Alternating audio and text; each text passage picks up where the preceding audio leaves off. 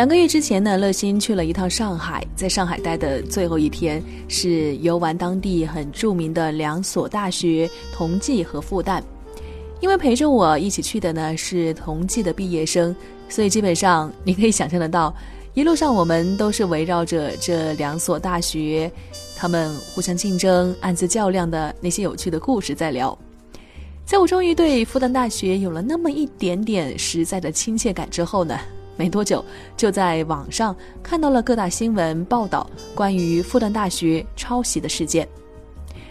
这件事是指的说，他们为了庆祝一百一十年校庆而发布的一部名为《To My Light》的宣传短片，无论这个短片是从构思、主题还是文案、镜头等等的诸多细节上面，都抄袭了东京大学二零一四年的宣传片。不知道发生这件事的时候，你有没有在网上搜一搜他们的宣传片看看呢？这里是听听九零后，我是乐心。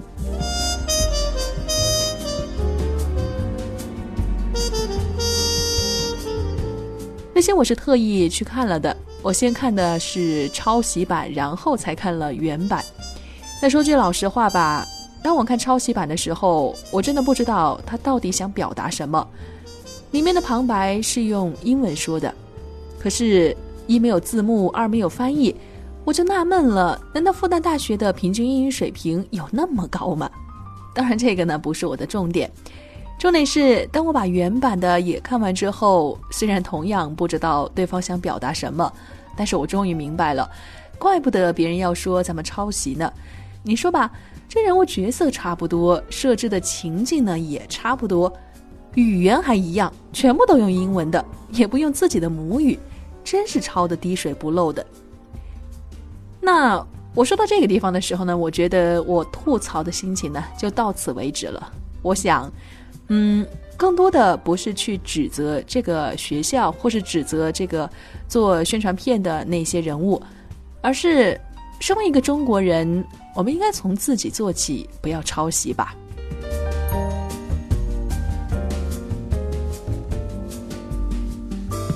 那么说到乐心人生当中第一次意识到抄袭的严重性呢，是在我上大学的时候，有一次外教让我做作业，我才发现的。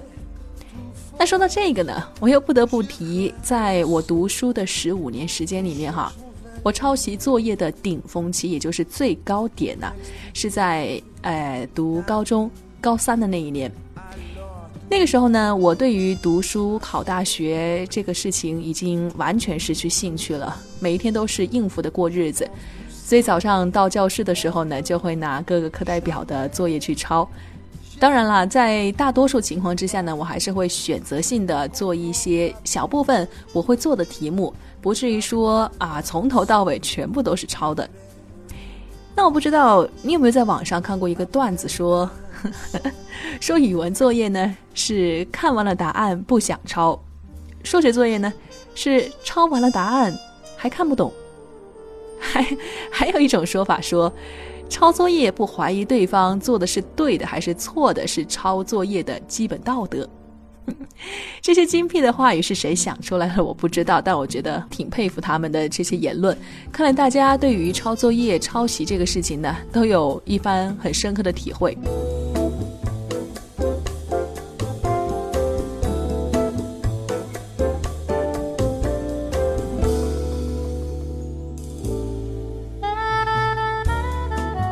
好，那么说回我对抄袭这个做法的态度转变呢，也就是刚刚提到的，在上大学的时候才发生的。那么当时是怎么回事呢？我和我们班的外教本来关系是很好的，大家除了是课堂上的师生关系之外呢，在私底下呢，他还是那个时候我的属灵长辈和非常要好的朋友。所以冲着这个关系来说吧，在中国人的眼中看来，就会认为。哎，我们关系都这么好了，你说对不对？那我考试你监考，你应该不会那么铁面无私吧？多多少少你会给我留一点面子，留点情面吧？这都是我一厢情愿的想法了。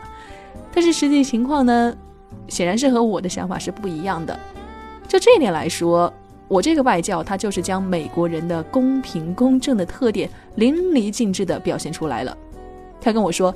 乐心，如果我发现你的期末作业是从网上抄来的话，你的分数就会是零鸭蛋。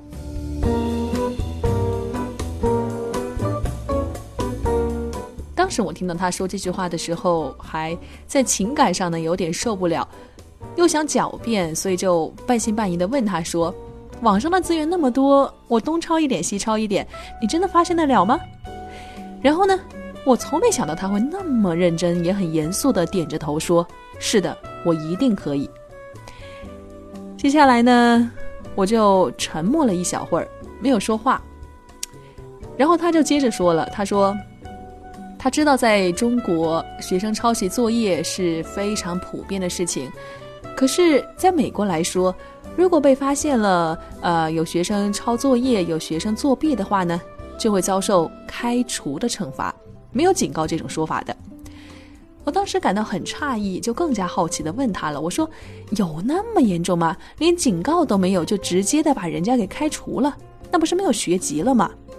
他说：“是这样的。”然后呢，他还说，好像呃，一篇论文里面呢，有多少个单词是连续一样的呢，就会认为你有抄袭的嫌疑了。不得不说，那一次和外教的交谈呢，是对当时的我来说，哎，是有一点难消化的。我难消化的点是在于，我读书读了那么多年了，十多年了，从来都没有认真的想过，抄袭原来是一件那么严重、那么不被认可的事情。可以说，在此之前吧，我对于抄袭的认知呢，就是觉得它挺没所谓的，反正不就是大家资源共享嘛，你有你有就拿出来和我们一起来分享嘛。但是原来，并不是这样子的。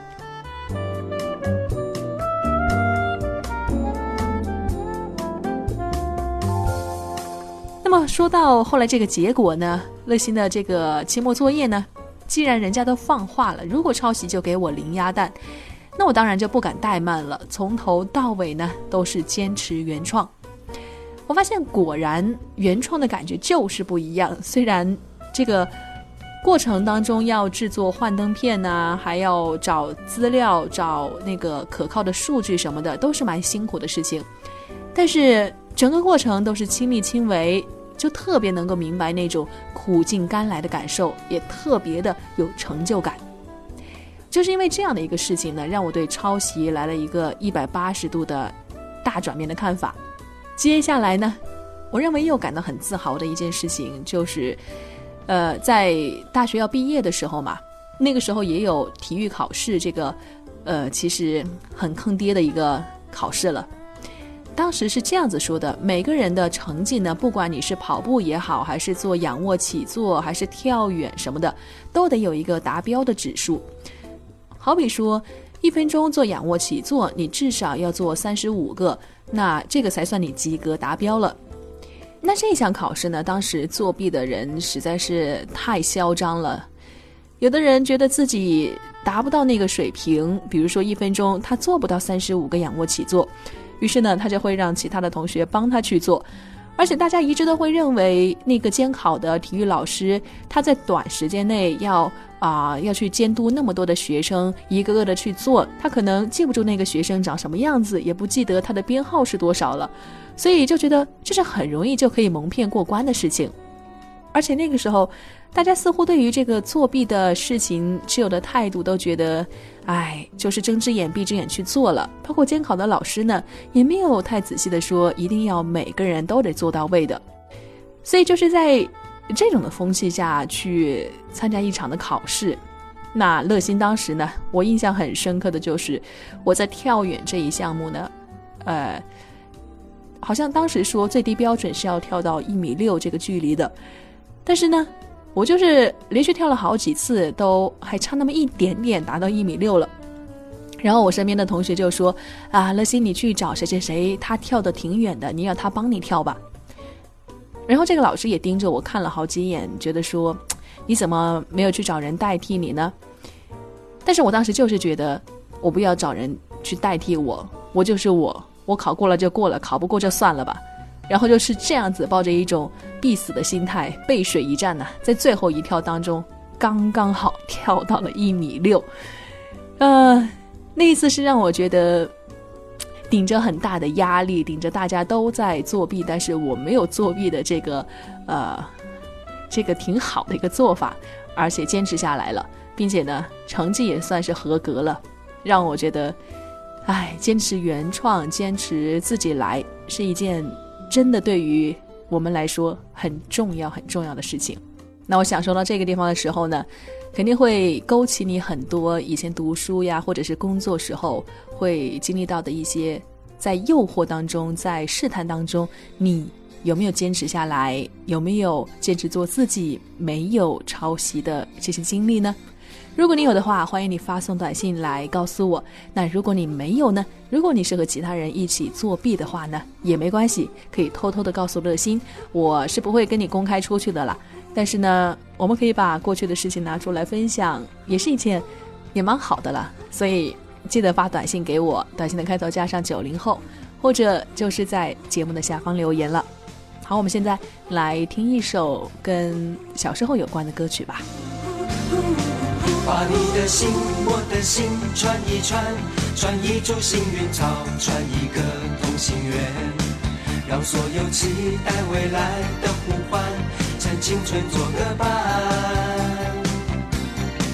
别让年轻越长大越孤单，把我的幸运草种在你的梦田。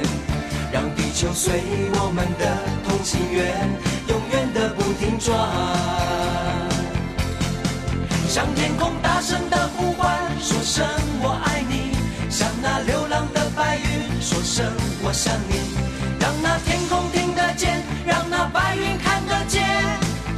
擦不掉我们许下的诺言。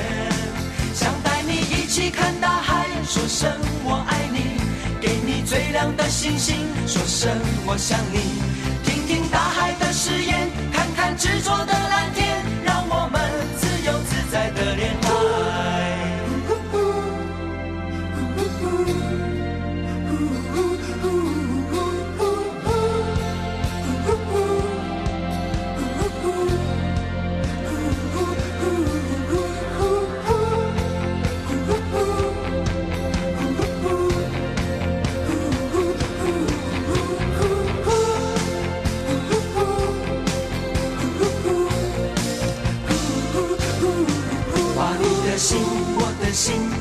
串，串一株幸运草，串一个同心圆，让所有期待未来的呼唤，趁青春做个伴。别让年轻越长大越孤单，把我的幸运草种在你的梦田，让地球随我们的同心圆，永远的不停转。这一集的听听九零后播到这个地方呢，就要和你说一声再见了。在下期的同一时间，乐心还是和你一起来聊一聊九零后的故事。我们下期时间不见不散，拜拜。谁也擦不掉我们许下的诺言，想带你一起看大海，说声我爱你，给你最亮的星星，说声我想你，听听大海的誓言，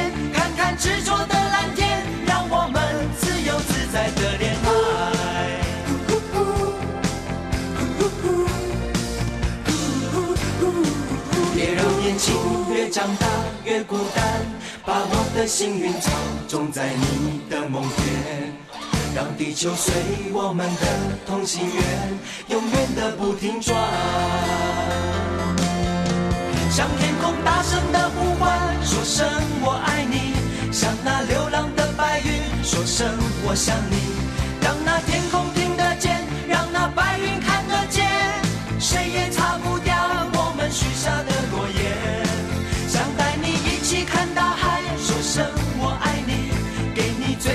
星星说声我想你。